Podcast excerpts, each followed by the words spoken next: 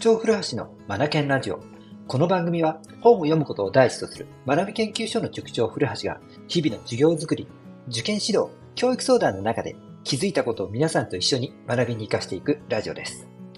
さてさて、先週末、びっくりするニュースが入ってきましたね。今日はね、その話題を取り上げたいと思います。はい。えっとですね、Yahoo ニュースよりです。はい。韓国の小中高 AI 教科書で数学と英語を学習2025年導入というニュースですね。うんうん。韓国の小中高校では2025年から人工知能 AI 技術を搭載したデジタル教科書で数学、英語、情報の各教科を学ぶことになる。イ・ジュ社会副首相兼教育部長官は23日、政府ソウル庁舎でこのような内容を盛り込んだデジタル基盤教育革新策を発表した。書籍型教科書をデジタル化した水準にとどまっていた既存のデジタル教科書とは異なり、AI デジタル教科書は知能型チュータリングシステム、メタバース、対話型 AI などの先端技術が用いられる予定だ。AI デジタル教科書は2025年に教育課程が改定される小学校3、4年生と中学校1年生、高等学校の共通科目と一般選択科目にまず導入され、2026年に5、6年生と中2、2027年中3と段階的に導入される予定だ。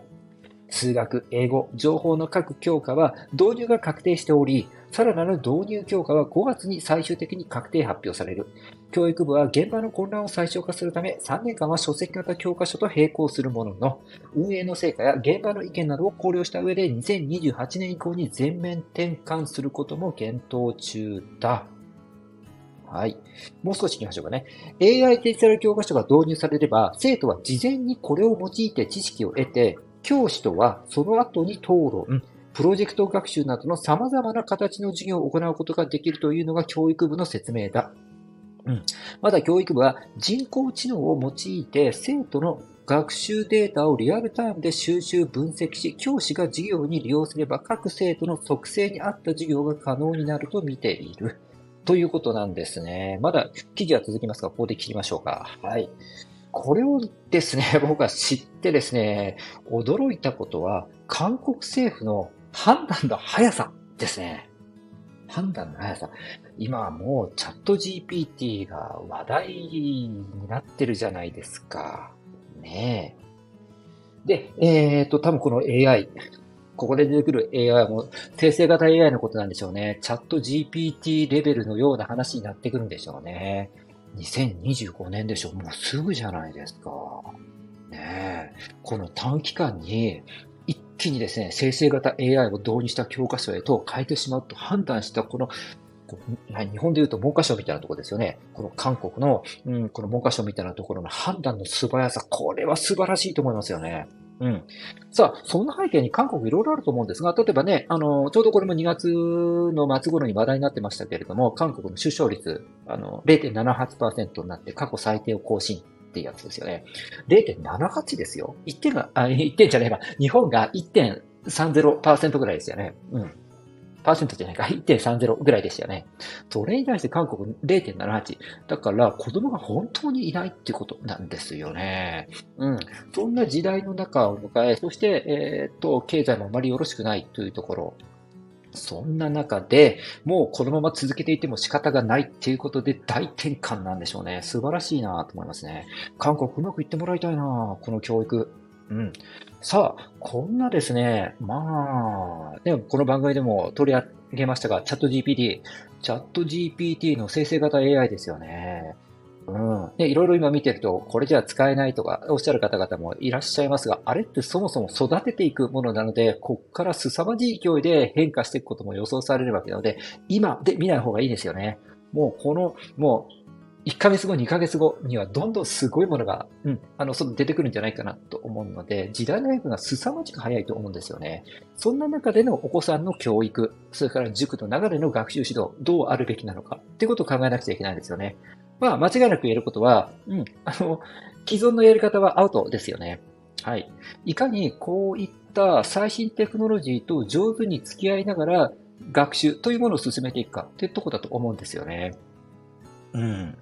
で、あの、静岡に関しては、今週ね、高校入試、公立高校の入試があるわけなんですが、ここもね、問題はね、本当どうなってるのか注目なんですが、変わっててほしいなと思うんですよね。うん、ちょっとさすがに生成型 AI の時代まで読み取った内容にはなってはないとは思いますけれども、なってたらびっくりですよね。うん。で、そんな中で本当にね、過去問やってればなんとかなるっていうニュースでは話にならなくなってきてるので、この時代の変化、もう逆ですよね。いかに時代を作っていくのか、いかに新しいものを生み出すのかっていう観点で入試問題っていうのは作られていくべきなんじゃないかなと思うんですよね。そこにもう小中学生の教育とか学習のあり方っていうのをシフトを入れ替えていかないと、これからの子供たちが大人になってから本当困ってしまうので、日本がいつまでもね、過去問なんとかやってれば対応できるぜっていうシステムを導入してる実以上、もう発展は見込めないので、皆さん海外出てきますよね。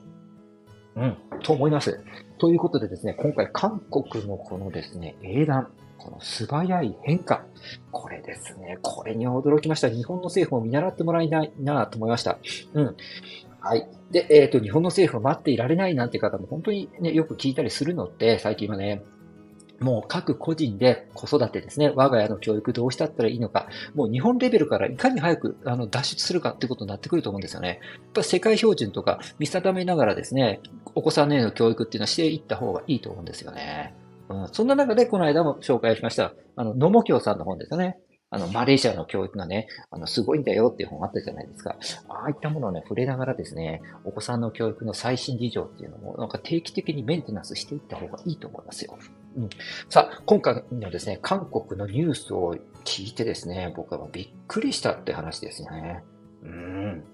さあ、世界が大きく動く、うーなんか局面に入ってきたんだなと思いましたね、教育もね。さあ、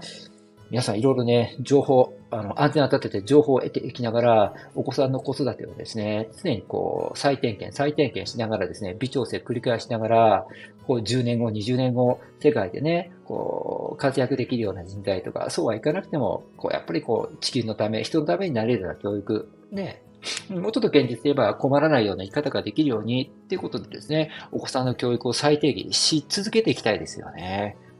はい。ということでですね、今回は韓国の小中高 AI 教科書で数学と英語を学習2025年導入という映画、映画ではね、ニュースから思ったことを語らせていただきました。皆さん、今回も最後までお聞きくださり本当にありがとうございました。この番組が気になった方はぜひフォローお願いいたします。Read more, learn more, change the group. 素敵な一冊を。